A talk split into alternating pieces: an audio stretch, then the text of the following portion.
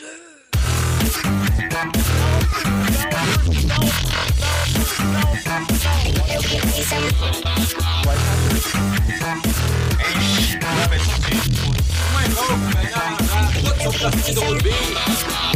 Bonjour, bienvenue dans l'éclectique show numéro 35. Euh, petit éclectique show rapide et euh, je vous dirais bien honnêtement qu'il va être euh, enregistré en plusieurs morceaux parce que j'ai pas de disponibilité euh, d'une heure complète à, le faire. Alors comme je veux absolument vous donner une heure, je vais l'enregistrer en plusieurs étapes. Alors ce mois-ci, nous allons avoir plusieurs sujets du développement personnel, un dossier sur les listes de to-do, un dossier aussi sur les, euh, les effets des récoltes de données personnelles sur Internet et euh, des gadgets, des applications, de l'inspiration. Bref, on a un menu très chargé. Alors, on commence maintenant.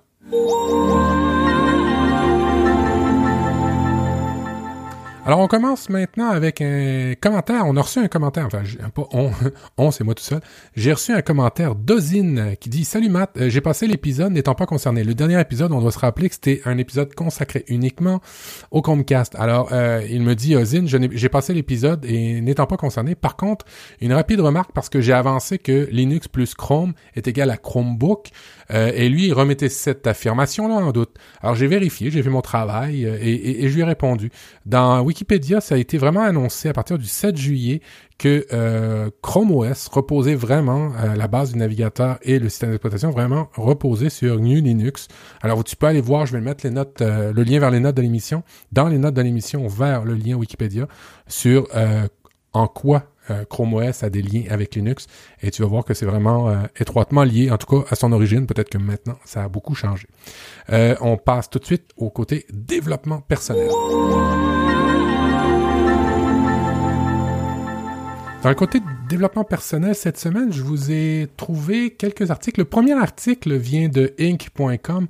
Euh, des, des, trucs pour vous aider à être euh, un peu plus résilient. On sait que la résilience est super important au niveau de euh, de la psychologie. Euh, ben ça ça ça vous aide à pas accrocher, ça vous aide à décrocher en fait d'événements qui vous tiennent à cœur. Ça vous aide aussi à laisser passer. C'est un peu ce qu'on essaye de faire lorsque lorsqu'on fait un peu de la de la de la comment dirais-je la méditation. Alors, ça, ça, pratique aussi la résilience. Alors, il y a plusieurs petits trucs dans cet article-là, mais euh, le plus intéressant, euh, tant qu'à moi, fait appel au journaling. En fait, en anglais, là, ce serait plus de faire un, journal intime ou euh, de, de, de, d'écrire, surtout, en fait, vous allez voir dans l'article, c'est surtout d'écrire ses émotions, à tout le moins, euh, rédiger ça, rédiger ça de manière constante et surtout euh, par rapport à la réponse qu'on a au stress et d'être régulier, d'être euh, focus par rapport à, à, à ce qu'on veut à ce qu'on veut. Et pour ça, vous allez voir au niveau de, des applications, j'ai un petit truc pour vous que je teste depuis maintenant deux semaines et c'est vraiment, vraiment chouette. C'est une application qui va vous aider à ça. Je vous conseille l'article. Il est en quatre points. c'est assez simple, en fait. Euh, quand on, regarde ça, le, premier, ça serait de, faire un journal intime, et écrire, écrire. Euh, le troisième point, ça serait utiliser, utiliser les supports qui vous conviennent le mieux euh, pour écrire. Hein, d'écrire à la main, euh, c'est peut-être bien pour vous. d'écrire sur iPad, c'est peut-être mieux, et ainsi de suite. et et euh, essayer d'évacuer les problèmes. Fait que bref, allez voir cet article-là et restez à la fin euh, de l'émission parce que j'ai une application qui correspond en lien, qui est vraiment en fait en lien avec cette, euh, cet article-là. Vous allez voir, c'est vraiment, vraiment chouette. Deuxième article qui est vraiment bien, qui vient de Psychomédia, 10 distorsions cognitives qui entretiennent des émotions négatives. Alors, alors un, les pensées du tout ou rien, du noir ou blanc, du binaire en fait, du zéro ou du 1. Euh, la vie, c'est pas ça. Euh, faut pas. Euh, tout est une question de nuance. tout est une question de contexte. Et c'est ça qui est très important à, essayer d'éviter dans vos pensées, de penser uniquement. en fait, l'article dit penser de façon dichotomique, polarisée, sans nuance. Faut faire attention à ça. Faut faire, faut éviter. Faut essayer de prendre du recul. Ça amène le deuxième point qui est l'inférence arbitraire. L'inférence arbitraire ou conclusion hâtive, euh, c'est souvent en lien avec euh, bah, des biais qu'on peut avoir personnellement et directement notre cerveau fait des liens et directement on fait des, des, des conclusions hâtives. Laissez-vous le temps de réfléchir. Quand il arrive un événement, essayez, bah, la théorie du 24 heures qu'on dit, là, essayez de prendre 24 heures si vous pouvez. Essayez de prendre 24 heures avant de donner votre opinion, à, surtout des choses importantes. Ça vous donne le, le, le, le, moyen de réfléchir, de peser le pour, le contre et d'essayer de, de, de de pas tirer de conclusions trop hâtives. Euh, la surgénéralisation, évidemment, c'est tirer des conclusions générales sur les bases d'un seul élément. Euh, ça aussi, il faut éviter. Euh, faut euh, et, et, c'est difficile ça d'ailleurs parce que ça fait souvent appel à votre euh, à des aspects sociétaux, des aspects de, de, votre vie, ainsi de suite. Et le cerveau a plus tendance à croire ce qui ce qu'il est habitué ou ce qu'il est en, en fait il est toujours habitué à ce qui se reproduit constamment. Fait qu'il va toujours penser que c'est toujours la même chose, euh, évidemment. Fait que là, c'est, c'est, c'est, c'est, toujours ça. L'abstraction sélective, on a tendance à s'attarder sur les détails négatifs dans une situation. Bon, évidemment, on regarde toujours euh, le... bien souvent, c'est de regarder toujours le côté euh, du verre à moitié vide et plutôt que le verre à moitié plein. deux biais aussi qui sont assez intéressants l'un comme l'autre, la dramatisation ou la mini la mini la minimisation, c'est difficile à dire, euh, ça aussi, c'est d'amplifier l'importance des erreurs, de ses lacunes, de considérer un événement désagréable, mais banal comme étant intolérable, catastrophique. Faut faire attention avec ces termes-là. Euh, des fois, ils ont une portée beaucoup plus forte que l'événement qui est en lieu, alors faites attention à ça. La personnalisation, penser à tort qu'on est responsable des événements fâcheux, euh, c'est souvent en lien avec le fait qu'on se pense comme le nombril du monde. Ça, ça se pourrait. Euh, vous allez voir, il y a plein, plein, plein euh, de, biais cognitifs qui ont tendance à euh, entretenir les émotions négatives. Et quand on lit ça, on se reconnaît quand même un petit peu là-dedans. bref, allez voir l'article. Il est très bien fait lui aussi. Et ça vous permet, si vous, si vous en retenez juste un ou deux, vous allez voir que vous allez quand même considérablement à améliorer votre façon de voir certaines situations et moins entretenir d'émotions négatives. Le troisième point dans le développement personnel dont je voulais vous parler, c'est les huit lois du temps et de l'efficacité au travail. Euh, si vous écoutez euh, Mika, mon compère de Relife, euh, dans son Optimise, il en a fait plusieurs. je vous dirais, je pense que je les avais notés. je vais regarder dans mes notes, je les avais notés. Dans Optimise, il en avait fait une ou deux ou trois lois OK, il avait fait la loi de Murphy, la loi de Parkinson, la loi, la loi d'Eilish. Et euh, si vous voulez les connaître, ces trois lois, allez là, écoutez, m'optimise 17, 18 et 15 pour, pour comprendre tout ça. Moi, je vais vous en parler de deux en particulier, la loi de Carlson. L'inventeur Son Carlson, c'est un économiste suédois en 1909, né en 1909 et mort en 1999, et qui dit un travail réalisé en continu prend moins de temps et d'énergie que lorsqu'il est réalisé en plusieurs fois. C'est un peu toujours ce qu'on dit dans le life hacking, dans ce mouvement euh, perpétuel d'amélioration et de d'efficacité dans la vie en général, c'est d'être focus. On arrive beaucoup plus rapidement à faire des choses de manière focus. Aussi, c'est aussi en lien avec euh, le fait que vous avez vos notifications d'allumer sur votre téléphone, par exemple. Si vous faites une tâche et vous regardez constamment vos notifications, la tâche va être moins bien faite et moins rapidement faite. Allez voir, allez lire sur la loi de Carlson, qui est une loi super intéressante, et vous allez avoir l'air très intelligent quand euh, quelqu'un va essayer de vous interrompre et que vous allez dire ah non, moi je préfère terminer mon travail, et selon la loi de Carlson, tu vas comprendre pourquoi. Vous allez avoir l'air très intelligent. L'autre loi qui est en lien encore avec du, beaucoup de développement de développement personnel, euh, beaucoup de en lien avec le life hacking, c'est la loi de Laborit. Euh, Henri Laborit, chirurgien neurobiologiste français de 1914 à 1995, la définition c'est le comportement humain nous incite à faire en premier ce qui nous fait plaisir. Au travail, nous avons tendance, par instinct, à chercher la satisfaction immédiate et à fuir le stress. C'est un peu aussi dans la vie. C'est, c'est, si on mange mal, c'est parce qu'on préfère manger des choses un peu plus un peu moins bonnes pour nous autres que des choses euh, intéressantes au niveau nutritionnel. Euh, aussi, on parle aussi de la loi, la loi du moindre effort pour la loi de, de Laborit. Euh, pour pallier à ce, ce problème-là, euh, commencez toujours vos, vos journées avec des choses très difficiles à faire. En fait, les choses les les moins intéressantes, ce qui vous permettra après ça de vous récompenser avec les choses les plus simples, les plus faciles à faire. C'est une façon de bien organiser sa journée en fonction d'une grille de difficulté. Puis en plus de ça, généralement le matin, on est plus enclin à, faire des choses plus difficiles, plus stressantes et ainsi de suite. Alors, euh, il y a aussi la, fatigue décisionnelle qui rentre en ligne de compte. Alors, le matin, préférez des choses difficiles, un peu emmerdantes, à des choses euh, euh, plus simples, parce que les choses difficiles, vous les repousserez tout le temps, et les choses plus simples, vous avez tendance à les faire tout de suite. Et si vous pouvez, ben, essayez de pas trop vous faire déranger. Alors vous irez voir l'article, vous allez voir, c'est assez intéressant. Euh, vous pouvez euh, maintenant d'ores et déjà clore la partie développement personnel. C'est pas si pire, ça a duré juste 10 minutes. Et on va rentrer dans des dossiers un petit peu plus geek, un petit peu plus tech. Et on va rentrer dans le dossier des listes de tout. Alors dans le dossier des listes de to-do, euh, pour ceux qui ne le savent pas, j'ai changé d'emploi, j'ai besoin maintenant dans mon emploi d'avoir une autre façon de travailler. J'étais plus euh, en mode réaction dans mon ancien emploi où euh, je recevais des, SMS, des téléphones, des courriels et ainsi de suite. Et ma tâche, c'était d'accomplir ce qu'il y avait à faire dans, dans mon SMS, dans mon courriel et ainsi de suite plus événementiel, plus euh, opérationnel, je dirais. Maintenant, c'est plus en mode réflexion et je reçois des commandes et, c'est des dossiers que je dois faire travailler avec plusieurs sous-tâches pendant plusieurs mois, semaines, voire semaines. Et j'ai besoin de me structurer un peu mieux pour pouvoir réaliser mes tâches. J'ai commencé à regarder un peu ce qui se faisait comme euh, application au niveau des listes de tâches et là j'en ai vu plusieurs. Euh, je vous dirais, moi j'en ai testé euh, plusieurs. Euh, DropTask HD, Wonderlist, T2, Swipe, Gtask, Todoist, Minimalist, Todo Cloud, Anydo, Todo, Trello, Ting, Rappel de Apple, Todo normal et Asana.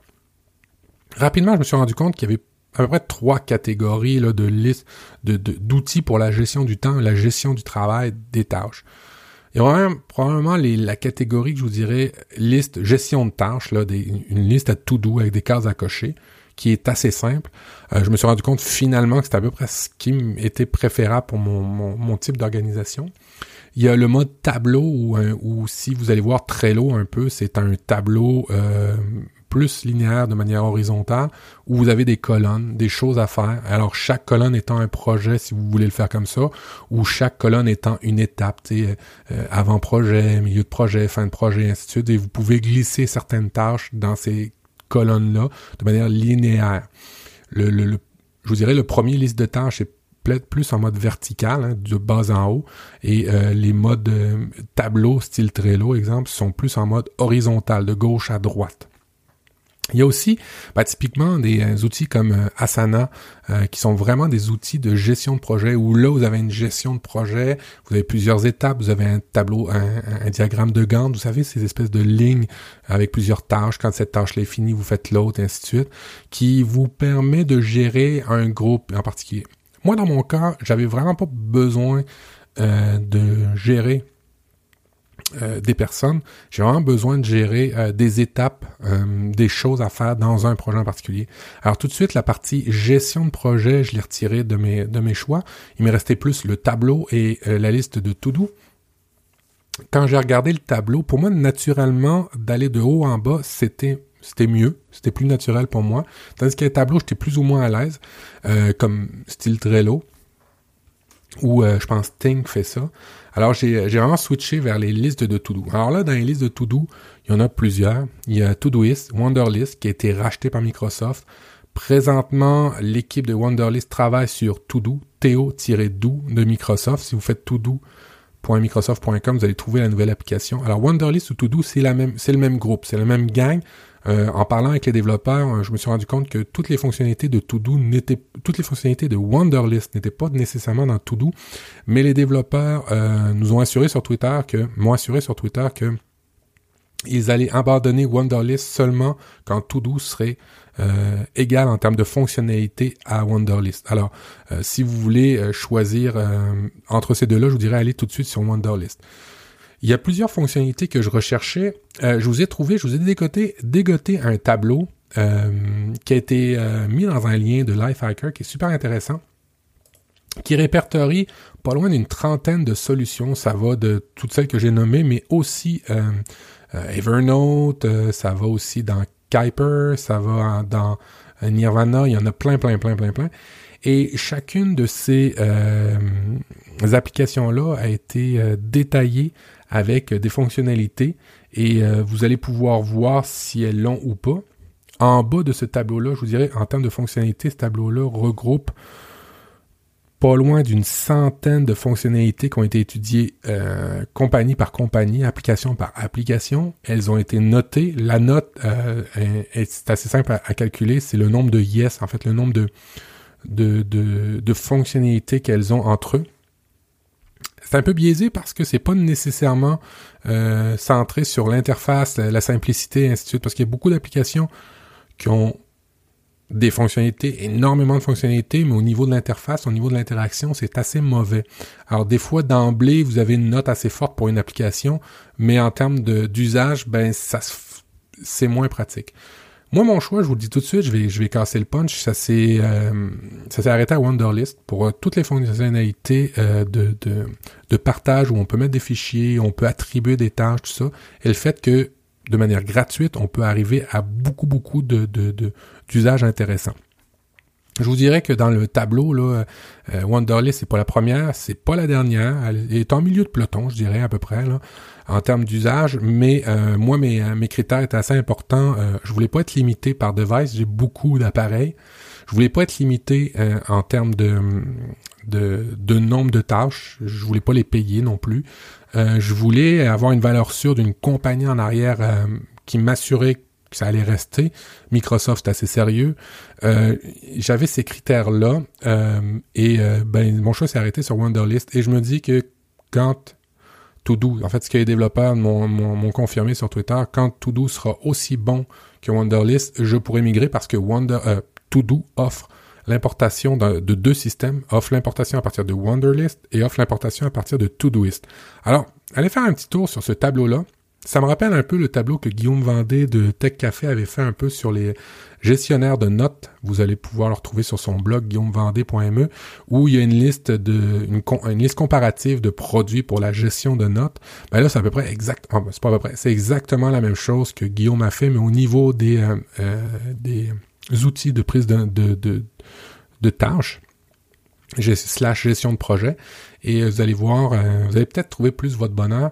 Euh, je vous casse peut-être le, plaisir, mais la le meilleur produit selon euh, cette liste-là resterait Evernote, ce qui fera plaisir à plusieurs aficionados de, du, de la marque, qui est très proche Evernote avec... non, en fait, la première compagnie, c'est AnyDo, Any.do, et la deuxième serait Evernote. Alors, le top numéro un pour la liste de tâches, c'est AnyDo. Si ça vous intéresse d'aller voir. Très bonne application, ça c'est vrai. Euh, fait ça, ça clôt un petit peu le dossier euh, des euh, listes de tâches. Et euh, pour ceux qui me suivaient un peu sur Twitter, parce que j'ai été largement aidé, d'ailleurs merci beaucoup à la, communauté. j'ai reçu beaucoup, beaucoup de suggestions, beaucoup d'aide. merci à vous. vous avez enfin votre réponse. Mon choix s'est arrêté sur Wonderlist pour les raisons mentionnées précédemment. Le deuxième dossier dont je voulais vous parler euh, est un petit peu plus euh, sombre. C'est pas un dossier tech a priori, c'est plus un dossier euh, sur la surveillance et sur les effets que peuvent avoir la, le fait que vous donniez vos données sans, sans nécessairement savoir ce que les compagnies en font. je vous explique un peu l'histoire, j'en ai parlé dans un streetcast. Si vous me suivez sur mon streetcast, c'est l'épisode 66. le titre c'est Si c'est gratuit. Faire une histoire courte, un collègue me montre un nouveau produit, euh, pas un collègue en fait, un, fournisseur me fait la présentation d'un produit. Je nommerai pas le nom, allez écouter le streetcast, allez voir. Euh, ce produit-là euh, est super intéressant au niveau commercial parce qu'il permet aux, commerçants en ligne d'avoir un retour sur les visites qui sont faites. Grosso modo, pour un commerçant en ligne, vous voyez qui vient sur votre site, mais là, c'est plus juste des statistiques. Vous voyez les noms des gens, vous voyez les corporations qui viennent sur votre site, combien de temps elles passent sur le site, combien de temps elles passent sur telle page, qu'est-ce qu'ils vont voir, et ainsi de suite. C'est très, très détaillé. C'est basé sur beaucoup de données ramassées à travers Internet. Alors, ça peut être Facebook, ça peut être Twitter, en tout cas, c'est ramassé avec plein, plein, plein de données. Pour lesquelles vous n'avez peut-être pas donné votre, euh, votre accord, qu'elles soient partagées un peu partout, ou euh, vous l'avez pas, euh, vous l'avez pas donné en, tout en connaissance de cause. Là où j'ai eu un malaise, c'est que je me suis rendu compte qu'un ancien collègue avait passé sur ce site-là, euh, en fouillant avec lui pendant la présentation, je me rends compte qu'un ancien collègue que j'avais été dans la section emploi euh, et euh, a commencé à regarder là. Et là, le malaise vient. Hein, vous comprenez rapidement que les scénarios se font. Là, je vous ai parlé un peu de développement personnel tantôt. Ben tout de suite, il y a des scénarios qui se font dans votre tête. Et là, vous pouvez dire ah ben cette personne-là cherchait ou cherche présentement un emploi. Alors elle été dans cette section-là. Je comprends pas. Elle était heureuse et ainsi de suite. Fait que vous voyez un peu le malaise qui survient quand puis l'interprétation qu'on fait un peu de ces choses-là quand on euh, on regarde ça froidement et l'argument de, ce commerçant, ce commerçant-là euh, me disait que il reproduisait en fait, il trouvait ça totalement normal de voir les noms des gens, le temps qu'ils passent sur son site. Et il disait même, ben écoute, mon site, euh, c'est comme un commerce. Quand les gens viennent dans le commerce, je les vois. Je vois pas pourquoi ça serait différent en ligne. Alors là, euh, tout de suite, euh, moi, les, cheveux me, me, me, dressent sur la tête. c'est la neutralité du net, l'anonymat et ainsi de suite. Il dit, ben écoute, dans un petit village, lui il me répond, dans un petit village, j'aurais pas cet anonymat-là. Je connaîtrais toutes les personnes qui viennent dans mon commerce. Et après tout, et là, l'argument qui tue, et après tout, ces gens-là viennent salir mon plancher. Il est donc normal que je sache qui ils sont.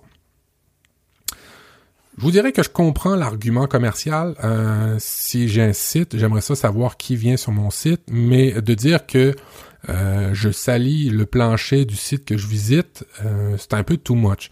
De dire que je consomme son data, c'est un peu too much. C'est un peu comme dire je veux connaître tous ceux qui viennent lécher la vitrine de, de mon commerce. Je suis vraiment pas à l'aise avec ça, mais je le comprends au niveau commercial. Tu sais, je blâme pas ça, mais je le comprends. alors, pour vous en prémunir, si vous êtes comme moi et vous êtes un petit peu maniaque, pour vous en prémunir, je vous ai mis des liens euh, vers euh, des, euh, des widgets, des plugins que vous pouvez installer sur Chrome ou sur Firefox et qui vont vous anonymiser. En tous les cas, ça va vous garantir d'un certain anonymat, parce qu'on n'est pas totalement anonyme sur Internet, demandez-le à votre fournisseur d'accès Internet. Mais bref, allez euh, voir ces quatre liens. Ben, je vais vous les dire vite vite. Il y a ScriptBlock, euh, qui est un script pour bloquer, euh, qui est un plugin pour bloquer les scripts, qui empêche du JavaScript de se de se faire euh, de s'activer en arrière et des fois faire des choses que vous ne voudriez pas. Vous allez vous rendre compte assez vite qu'il y a des sites qui ne fonctionneront pas si vous activez ce, si vous si vous bloquez les scripts. Alors il y a des fois des sites où on se dit ben pourquoi j'ai besoin d'un script pour aller voir juste une nouvelle? J'ai pas besoin d'un JavaScript. C'est pas normal qu'on ait un JavaScript. Alors là vous allez pouvoir comme peut-être déduire des choses.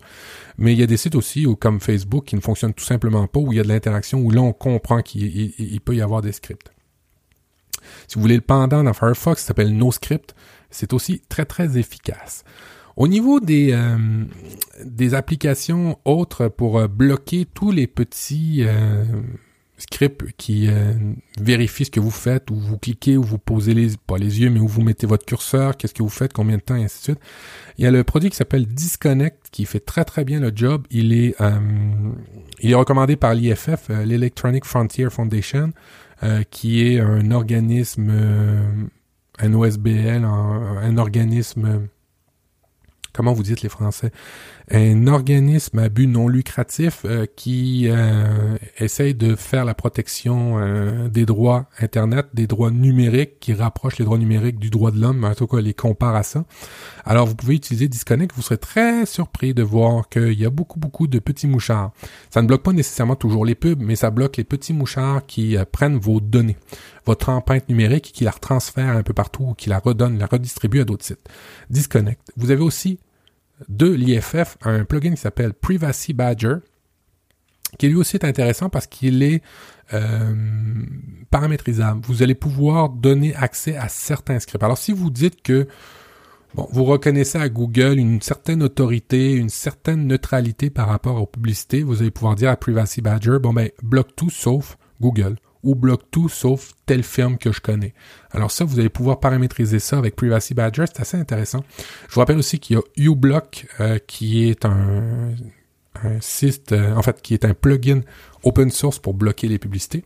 qui est toujours aussi très intéressant. Vous êtes, c'est assez surprenant le nombre de scripts qui sont bloqués quand vous allez sur un site. C'est pas loin d'une vingtaine par plugin, trentaine par plugin des fois dans un site d'actualité. C'est assez fou. Bref, vous allez pouvoir paramétriser ça, euh, laisser les sites que vous voulez, pour lesquels vous voulez bien euh, de la publicité, le faire. Je vous rappelle que des fois, quand c'est gratuit, c'est parce qu'ils vendent des produits, et c'est pas parce que c'est vous le produit, mais c'est parce qu'ils vendent des produits, ils affichent des produits, et c'est grâce à ça qu'ils qu'ils réussissent à survivre. Euh, petit clin d'œil au site branchez-vous.com qui n'a pas trouvé son modèle d'affaires et qui va fermer bientôt. Euh, clin d'œil triste. Alors, euh, vous voyez qu'il y a beaucoup de sites des fois qui dépendent de la publicité. Alors, faites attention avec ces, plugins-là. Allez-y avec modération. Vous direz utiliser ça surtout sur des sites que euh, vous doutez un peu de la crédibilité. Alors, Privacy Badger, Disconnect, euh, uBlock, euh, NoScript ou ScriptBlock, assez intéressant à installer. Je voudrais faire aussi un, deux articles, un article du blog de l'ONF, euh, les astuces de protection des données personnelles. C'était un, article très intéressant qui va vous expliquer comment vous protéger, protéger vos données personnelles, des petits trucs, six trucs en fait. Et je voudrais faire aussi à sept épisodes qui ont été faits par un conglomérat. Euh, je pense qu'il y a Radio-Canada, il y a la, la, RTBF, la Suisse, euh, la France, qui ont fait un site euh, qui parle des données, l'utilisation des données personnelles, et c'est assez effrayant, c'est assez épeurant. c'est du vrai journaliste d'enquête. Allez faire un tour, ça s'appelle Do Not Track, le documentaire, et c'est totalement gratuit. c'est pas pour vous faire peur que je vous montre ça, c'est surtout pour vous éduquer.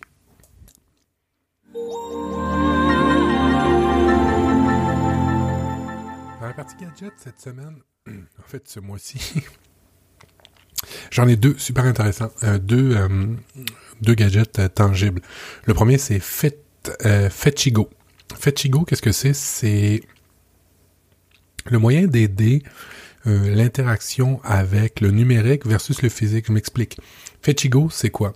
C'est un tableau que vous pouvez une espèce de grosse manette, une grosse télécommande que vous pouvez euh, coller n'importe où sur les murs et vous pouvez euh, relier chacun des boutons à une action IFTTT. Ils sont aussi en partenariat avec Evernote, You, les Philips Hue, les ampoules. Euh, ils sont aussi en partenariat avec d'autres compagnies, mais principalement, ben, je vais lire le Spotify, Lix, Lif, Lix, en tout cas, Nest, Logitech et Calendar. Bref. Ce panneau-là, c'est un panneau que vous programmez en fonction de vos besoins. Typiquement, euh, vous avez à peu près une dizaine de boutons. Chaque bouton euh, peut correspondre à une recette IFTTT. Et l'avantage, c'est que vous pouvez, euh, exemple, programmer ça euh, chez vous. Euh, euh, vous pouvez, exemple, à partir d'un bouton d'une action, envoyer un SMS constant. Je pense typiquement à, un commerce qui voudrait tweeter sa production sur Internet, exemple, pourrait dire, exemple, typiquement un boulanger, nouvelle fournée de, de croissants qui vient d'arriver, nouvelle fournée de baguettes qui vient d'arriver, nouvelle fournée de chocolatine ou pain au chocolat selon la religion que vous avez. Fait que bref, euh, vous pouvez relier toutes sortes de recettes. Ça peut être des recettes de lumière. Vous pouvez brancher euh, des combinaisons de lumière avec HomeKit ou avec Philips Hue. Euh, vous pouvez faire des notes directement. Vous pouvez, en fait, c'est illimité. L'avantage de cette solution, c'est qu'une fois que vous avez installé votre Fetchigo, euh, vous avez plus besoin d'avoir une interface, un téléphone, un ordinateur pour déclencher ces recettes, ces recettes-là. À l'action du bouton, vous allez pouvoir déclencher ça. Alors c'est peut-être un avantage, euh, je vous dirais, pour euh, euh, des, comme des commerçants, comme je vous l'expliquais tantôt, mais aussi des gens qui sont peu familiers avec l'automatisation.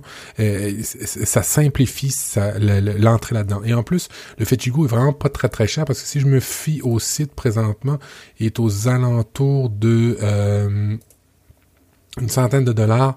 Euh, je vais juste cliquer pour voir le prix. Le prix s'affiche pas, mais aux, aux, dernières nouvelles, quand j'avais été vérifié, c'était à peu près une centaine de dollars. Bref, allez faire un tour. Euh, sur le site, je l'ai mis en note de l'émission. Euh, deuxième gadget vraiment cool que j'ai trouvé. le plus petit cellulaire au monde s'appelle Jelly, J-E-L-L-Y. C'est le plus petit cellulaire téléphone intelligent 4G euh, au monde. Il est sur Android Nougat. alors pour dire, il est très très très récent. C'était un projet Kickstarter qui devait avoir un financement de 30 000 dollars et ils ont dépassé le million. C'est un gros, gros, gros succès. c'est un tout petit, tout petit téléphone. Et juste pour vous donner l'eau à la bouche, il était à 69 dollars américains. Bref, vous pouviez avoir un petit téléphone, euh, vous pouvez encore avoir, vous pouvez contribuer à ça, euh, des téléphones pour ce petit téléphone pour vraiment pas cher. Il y en a dans le blanc, dans le bleu, dans le noir. Il est tout petit, petit, petit. Et vous savez, il rentre dans cette euh, la petite poche à monnaie qu'on a dans les jeans. Euh, ben, le jelly rentre là-dedans. Euh, vous avez évidemment des, des boîtiers que vous pouvez mettre en porte-clés. Imaginez un smartphone en, porte-clés. Vous avez des espèces de boîtiers que vous pouvez mettre à votre bras pour écouter la radio. Je trouve ça typiquement très intéressant pour des gens qui ont un usage qui veulent avoir un téléphone intelligent sans nécessairement payer le prix, qui veulent avoir de quoi à jour sans nécessairement payer le prix, qui veulent avoir qui ont besoin d'un téléphone euh, dans les voyages ou qui voudraient pas apporter leur téléphone euh, comme mon iPhone 7 plus euh, à plus de 1000 dollars dans des occasions où vous avez besoin d'un téléphone intelligent mais vous n'avez pas nécessairement envie de, de briser le vôtre. Je pense que c'est peut-être une bonne solution. Allez voir ça, c'est sur Kickstarter, ça s'appelle Jellyphone, J-E-L-L-Y Phone. Si je reprends mes notes de l'émission, on est rendu aux applications. Les applications cette semaine, j'en ai plusieurs. Alors, dans le domaine de la sécurité, j'en ai une qui s'appelle cryptomatter.org. Qu'est-ce que c'est cryptomatter.org? C'est le moyen de vous garantir l'usage et l'avantage du cloud, euh, Dropbox, Drive, OneDrive ou euh, iCloud, tout en ayant une espèce de sécurité. C'est une application euh, qui est qui est sur, sur iOS. J'ai pas été voir sur Android, mais je pense qu'elle est un peu partout. Ouais, c'est ça. Elle est disponible sur Android, sur iOS. Euh, vous pouvez la télécharger sur Windows, sur Mac, sur Linux. C'est super chouette. Ce que ça permet, ça permet d'encrypter vos données que vous allez mettre dans le cloud et de les utiliser en, tout temps, même quand vous êtes en mobilité, en vous garantissant que si quelqu'un mettait la main sur votre mot de passe et accédait à votre euh, partage Internet, votre Drive ou votre Dropbox, tout ça, ben en bout de ligne, il ne pourrait pas faire grand-chose de vos données parce qu'elles seraient encryptées.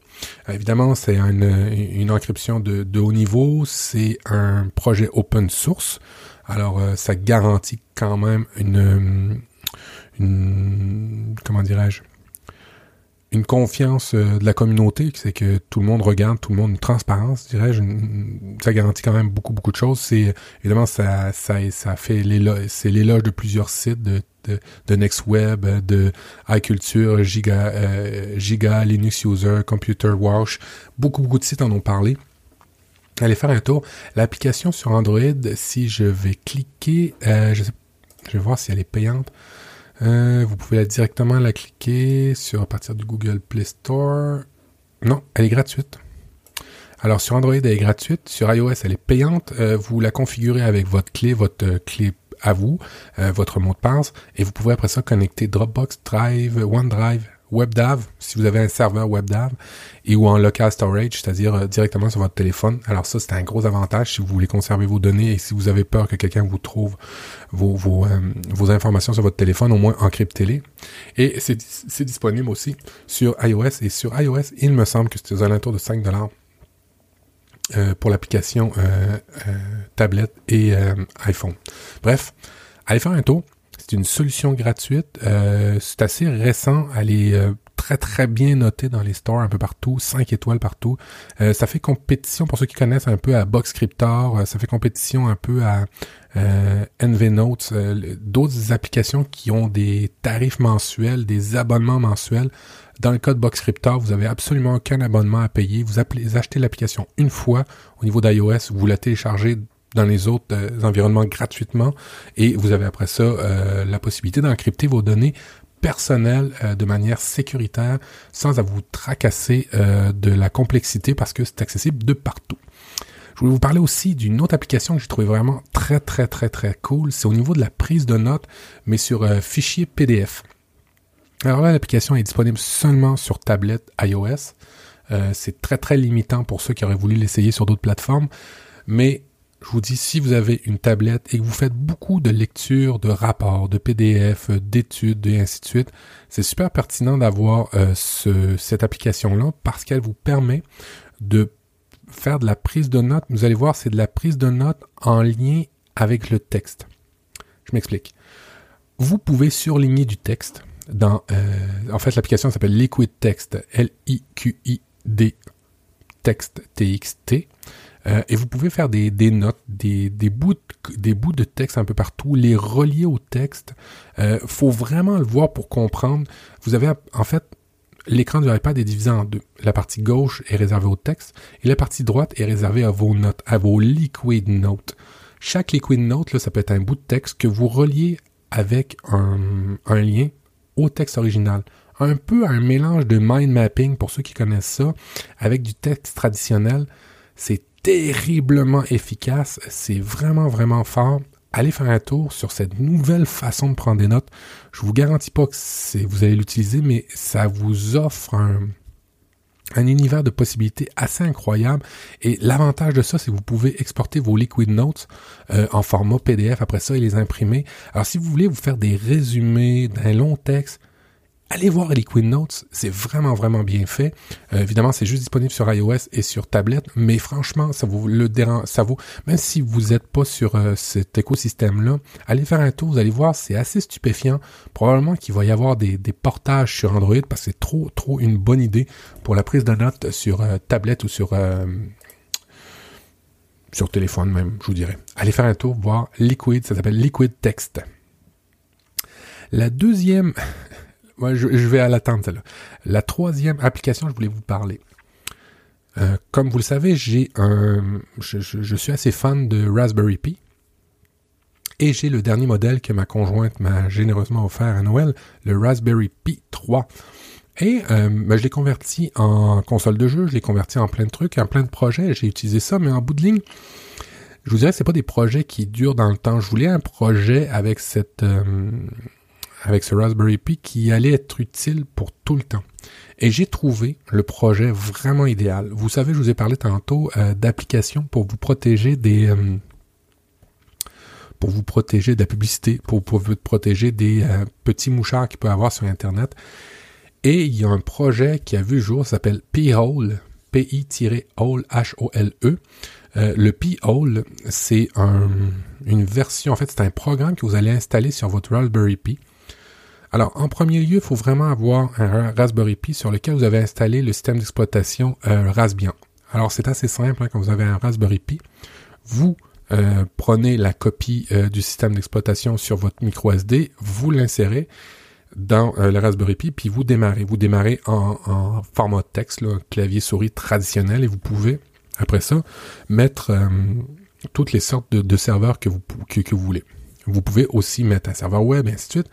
Mais vous pouvez aussi installer P-Hole. Alors P-Hole, qu'est-ce que c'est? C'est un serveur, en fait un DNS euh, qui va tout, euh, qui va par lequel vous allez tout transiger Internet là-dessus et il va faire la, le nettoyage de tout ce qui est euh, publicité ainsi de suite. Il va bloquer tout, tout, tout, tout, tout. L'avantage de cette solution, c'est que vous n'avez plus besoin séparément d'installer une application sur tel ordinateur, une application sur telle tablette, une application pour bloquer. Non vous, vous centralisez tous les blocages directement par P-Hole. Alors, le truc c'est, à partir de votre box ou de votre routeur, vous configurez tout le trafic qui va aller dans Raspberry. Vous allez voir, vous n'allez pas perdre de vitesse du tout, du tout, du tout. Ça va aller très très bien. Alors, vous redirigez tout le trafic Internet par la Raspberry Pi et vous vous connectez avec vos tablettes au, à votre routeur normal. Le routeur va c'est instantané, vous n'allez pas voir de différence. Va tout rediriger un peu sur, euh, sur euh, le, le, Raspberry Pi et va filtrer toutes les données euh, publicitaires et ainsi de suite et va vous les bloquer. L'avantage de cette solution, c'est qu'elle est centralisée. Vous allez avoir donc des statistiques centralisées de toutes, toutes, toutes les interactions que vous avez avec Internet. Et là, je vous allez voir, je l'ai installé depuis maintenant deux semaines. Et je vais aller, en même temps que je vous parle, voir les statistiques. Et c'est assez effarant. Euh, là, je suis en face des statistiques et c'est assez effarant de voir que euh, dans, les dernières 24 heures, euh, 8 8 à 8,1% de mon trafic. Hier, c'était 12. Alors, ça dépend un peu le trafic qu'on fait, là, mais c'est un peu étonnant de voir que tout le trafic que vous allez faire et qu'un certain pourcentage de ce trafic-là est dédié spécifiquement aux publicités. On se rappelle, hein, vous payez votre forfait Internet, euh, vous consommez de l'Internet, euh, vous avez des, vous payez peut-être des forfaits Netflix, des, forfaits euh, sur Amazon et ainsi de suite. Et en plus, dans votre forfait, il y a un certain pourcentage qui va à publicité. Alors, comme je vous ai dit, vous pouvez aussi bloquer à partir de P-Hole certains fournisseurs de publicité si vous voulez, si vous trouvez ça légitime. Je vous le conseille. Faites attention, ne bloquez pas tout. Des fois, ça prive certains revenus très très légitimes de, fabricants de contenu. Alors faites attention. Mais P-Hole est vraiment bien fait. C'est une solution open source, c'est une solution euh, excessivement performante, graphique. Une fois que tout est installé, vous avez effectivement une petite recette à faire. C'est un petit peu complexe, mais je vous l'assure, une fois que vous l'avez installé que vous redirigez tout le trafic, vous avez un gain parce que vous centralisez tout euh, là-dedans. Et pour ceux pour ceux qui sont amateurs de YouTube, je suis présentement en train de chercher les bons scripts à ajouter à P-Hole pour pouvoir bloquer les publicités. Ce qui fait que si vous avez un Apple Télé, un Chromecast ou ainsi de suite, et que vous le redirigez tout votre trafic sur P-Hole, vous allez, je l'espère, je croise les doigts, je vous le dirai peut-être dans le prochain éclectique, pouvoir bloquer aussi les publicités qui sont, en tous les cas, au Canada et en tous les cas, pour moi, une catastrophe sur YouTube. Euh, la publicité est à peu près à chaque maintenant vidéo de YouTube. Et je suis vraiment en rage contre YouTube. J'ai hâte que le forfait YouTube Red arrive pour payer et pour ne plus avoir à me taper ces publicités-là qui sont vraiment d'abord nulles, hors contexte dans mon cas, et bien souvent, euh, je peux pas les passer après trois secondes. Il faut vraiment que j'attende la fin au complet. Alors, je sais pas comment, dans quelle catégorie je tombe chez YouTube, mais il se gâte légèrement trop à mon, à mon sens, et je suis à veille d'arrêter l'utilisation de YouTube. Bref, je vais faire le suivi sur PO si on peut bloquer aussi YouTube, mais en tous les cas, tout ce qui est publicité traditionnelle, tout ça est pris en charge et c'est vraiment, vraiment simple de tout centraliser ça par là. Et enfin, la dernière application dont je voulais vous parler, qui est en lien un petit peu avec euh, euh, la résilience dont je parlais dans la partie développement personnel, ça s'appelle Mood Notes. C'est encore gratuit, j'ai vérifié dernièrement. C'est une application qui a été chaudement recommandée par Mac Forever, par plusieurs, plusieurs autres sites. Euh, qu'est-ce que c'est cette application-là? C'est, en fait, c'est sorti en 2015, c'est pas très nouveau. En Europe, le prix traditionnel c'est 4 euros, mais est encore gratuit. Alors, allez, allez vérifier, allez faire un, petit tour à ça. C'est le moyen de tenir un journal euh, intime ou tenir un journal euh, de vos émotions de manière très très simplifiée. L'interface est super bien faite. Vous êtes en mesure, euh, quand vous démarrez l'application, elle vous pose juste une question. Comment te sens-tu? Comment es-tu aujourd'hui? Alors vous avez un bonhomme en face de vous, et puis si vous descendez votre pouce vers en bas, vous le faites sourire. Si vous le remontez vers en haut, vous le faites moins sourire. Le sourire est à l'envers. En fait, vous êtes moins content. Vous pouvez faire une note rapide, mais vous pouvez aussi ajouter d'autres critères, du texte. Vous pouvez même aller raffiner en, termes d'émotion. Exemple, si vous êtes excité, vous allez voir au niveau de l'interface, c'est bien fait. Si vous êtes content, si vous êtes heureux, vous allez pouvoir euh, glisser de gauche à droite euh, les, les, les, les émotions un peu plus pointues. Alors, ça fait très bien le job si vous voulez faire de quoi de juste euh, en surface pour vous rendre compte, pour, pour surtout pour euh, pratiquer la, comme je le disais tantôt, pratiquer la résilience, c'est très très pratique.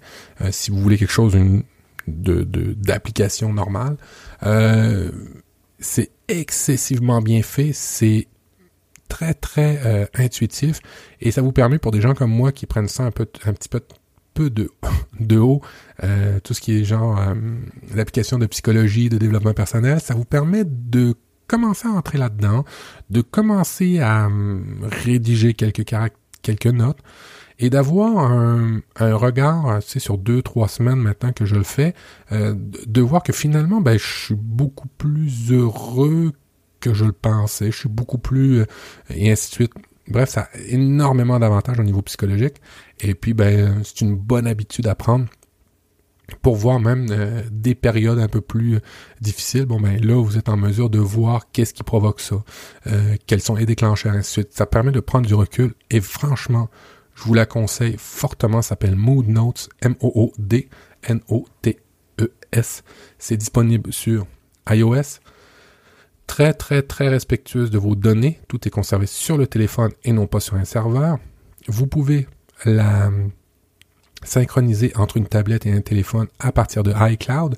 Vous pouvez la, la sécuriser avec votre euh, un mot de passe, un code ou votre empreinte digitale si vous avez un iPhone qui le permet.